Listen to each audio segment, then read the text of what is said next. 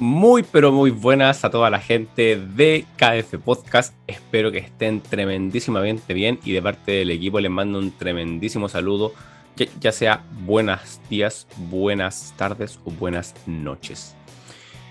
En el capítulo de hoy, para hacerla bien cortita, vamos a, a tocar un temita que es el tema del progreso, ¿vale? Y cómo nosotros podemos ir ajustando en nuestro entrenamiento o en nuestro proceso de entrenamiento ese progreso, cómo lo podemos ir evaluando, cómo podemos ir sabiendo si que efectivamente estamos progresando, que no sea más allá de mover más kilos, de mover más carga, sino que ver otro tipo de factores que también pueden influenciar en el propio proceso de entrenamiento.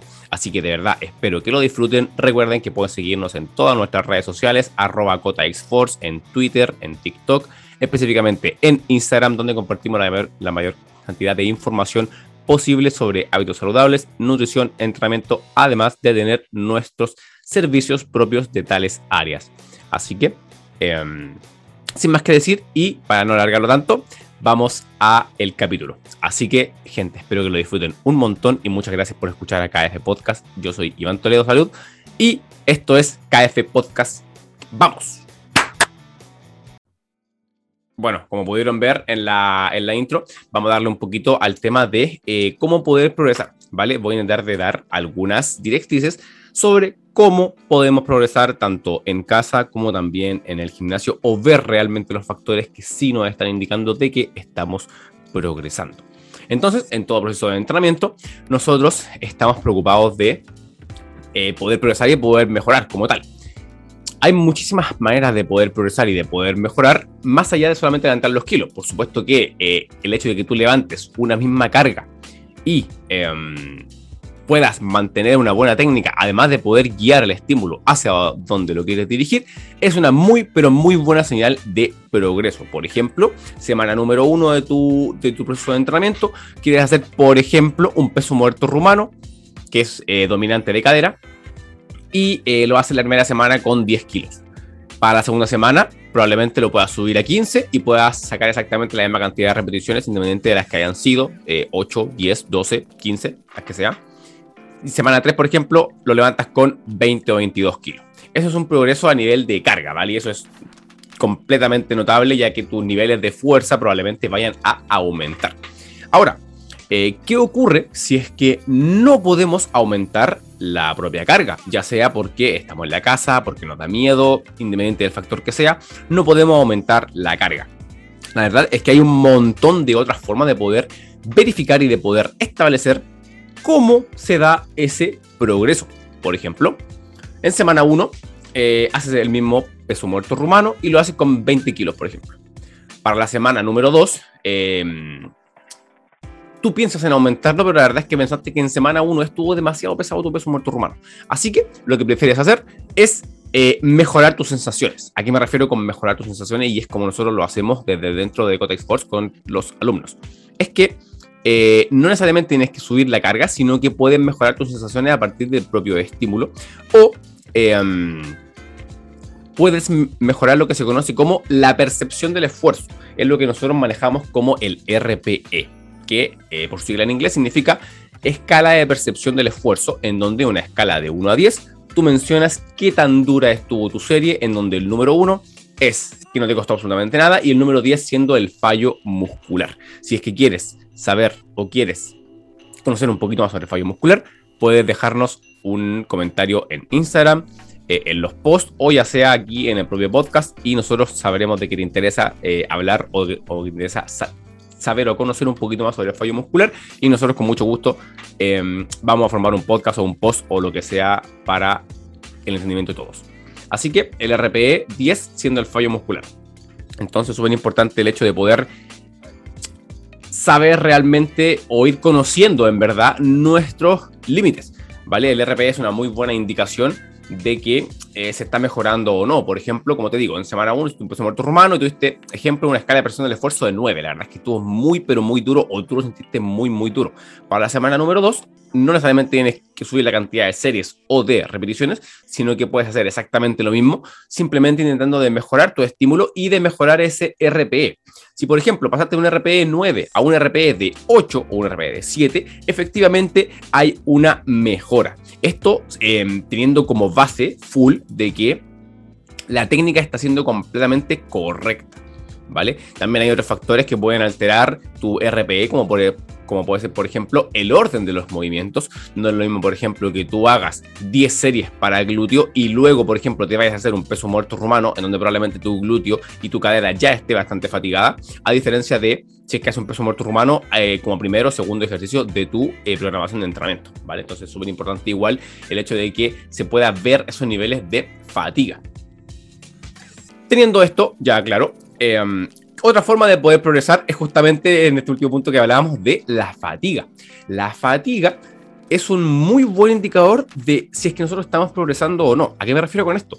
Es que eh, va un poco también en el margen de mejorar tus propias sensaciones. Y es que si es que haces exactamente el mismo entrenamiento que hiciste tu semana pasada o hace dos semanas, por ejemplo, y te sentiste menos fatigado en esa sesión, en general, no en cada serie, sino que en esa sesión, también es un tremendísimo indicador de mejora. No solamente esto apunta hacia la cantidad de kilos levantados, sino que también apunta a los niveles de fatiga y cansancio. ¿Vale? Otra forma de progresar puede ser directamente subir tu cantidad de repeticiones o subir tu cantidad de series, en donde, por ejemplo, haces un hip thrust eh, o, un empuje de cadera, como se llama en español, en donde eh, semana 2, por ejemplo, haces 3 series a 12 repeticiones con X kilos. Para luego tu semana número 3 puedes hacer 4 series em, con la misma cantidad de kilos y la misma cantidad de repeticiones o quizá un poquito menos de repeticiones. ¿Vale? ¿Esto a qué apunta? Apunta a que se puede progresar con la cantidad de series, por supuesto, y como conocemos para el volumen de entrenamiento va a ser lo más importante, em, esa cantidad de series.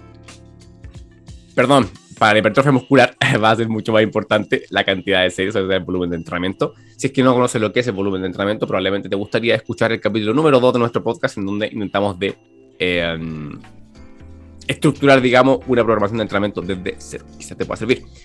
Así que eh, se puede aumentar el volumen de entrenamiento. Lo que habría que tener en consideración, sí, es la fatiga. Lamentablemente, cuando tú te pones a, a aumentar tu cantidad de series de forma considerable, es decir, por ejemplo, si inicias con 12, 13 series por día y entrenas, por ejemplo, tres veces por semana y luego ya para, por ejemplo, semana número 4 de sobrecarga progresiva, haces 18, 20 series, la verdad es que vas a terminar bastante fatigado si es que realmente estás exprimiendo, sacando realmente el partido y optimizando tu entrenamiento.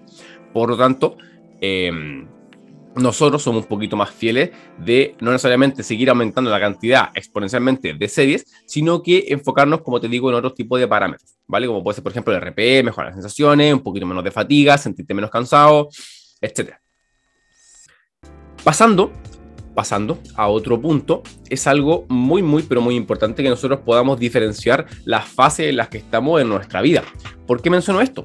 Porque van a haber momentos en tu vida en que puedas priorizar a tu propio entrenamiento. Van a haber momentos en la vida en que eh, tengas que priorizar el trabajo.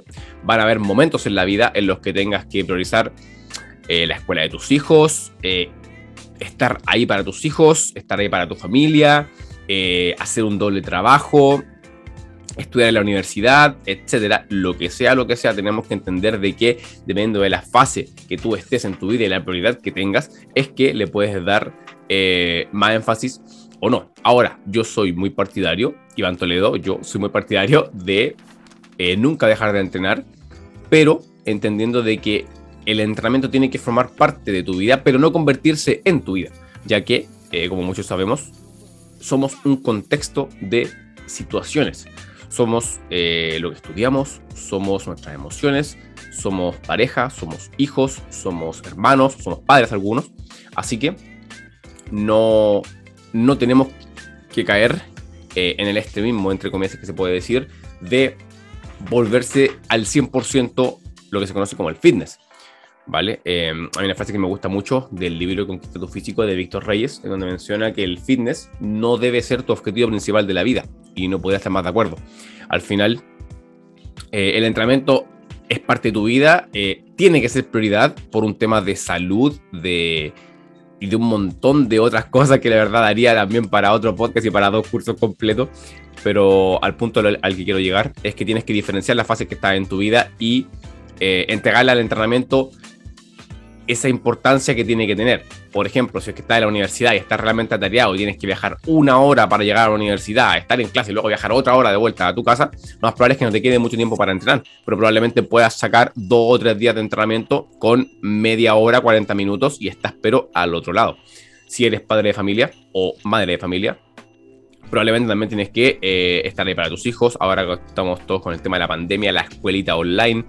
Eh, también se hace complejo, pero por ejemplo podrías estructurar un entrenamiento de cuatro días en donde quizás puedas entrenar 20, 25 minutos y también le puedes sacar el tremendo partido. Eh, si no, por supuesto, apoyarte en tu familia o, con tu pareja. Y en el caso de que fuera al gimnasio, puedes ir al gimnasio y también estructurarlo para no estar tanto, tanto, tanto rato y realmente poder exprimir a full tu proceso de entrenamiento. Así que eh, estas son un montón de formas de poder seguir progresando. Por otra parte, también hay eh, áreas en donde se puede ver el progreso, que son la verdad las áreas que me gustan mucho más a mí, que por ejemplo pueden ir un poco más ligados al área de la mentalidad, por ejemplo, la actitud, la disciplina. Son factores que la verdad muchas veces se dejan de lado y no eh, se toman en consideración.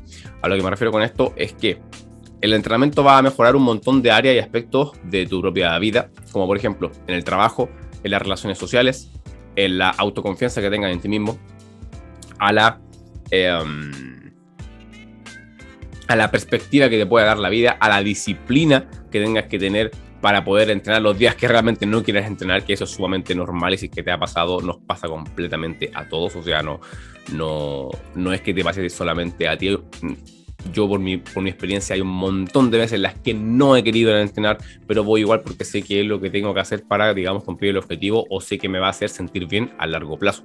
Y eso igual es súper importante. Por lo demás, puede mejorar tu descanso, disminuir tus niveles de estrés, disminuir tu ansiedad, disminuir probablemente tus síntomas depresivos, aumentar tu propia energía, disminuir, por supuesto, todas las enfermedades coronarias, enfermedades cognitivas, por supuesto que no la va a reducir a cero, porque eso también depende de un montón de, de contextos, digamos, también a nivel fisiológico, metabólico, genético, etcétera. Pero a lo que quiero llegar es que va a disminuir esa probabilidad de enfermedad, enfermedad en general, ¿vale? Enfermedad metabólica, enfermedad mental, etcétera.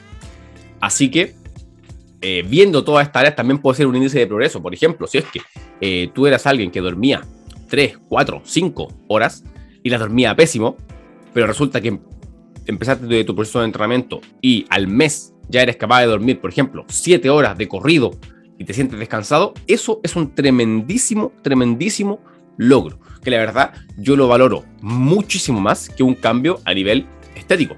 Independiente de que ese buen descanso te va a permitir, por ejemplo, disminuir tu estrés, te va a permitir disminuir tu ansiedad, aumentar tu saciedad, elegir mejores opciones nutricionales, sentirte propiamente con más energía, lo que te va a permitir ir a entrenar, lo que te va a permitir eh, mantener ese buen descanso y al final es una rueda, digamos, que sigue y que eh, te permite al final mejorar eh, a modo general.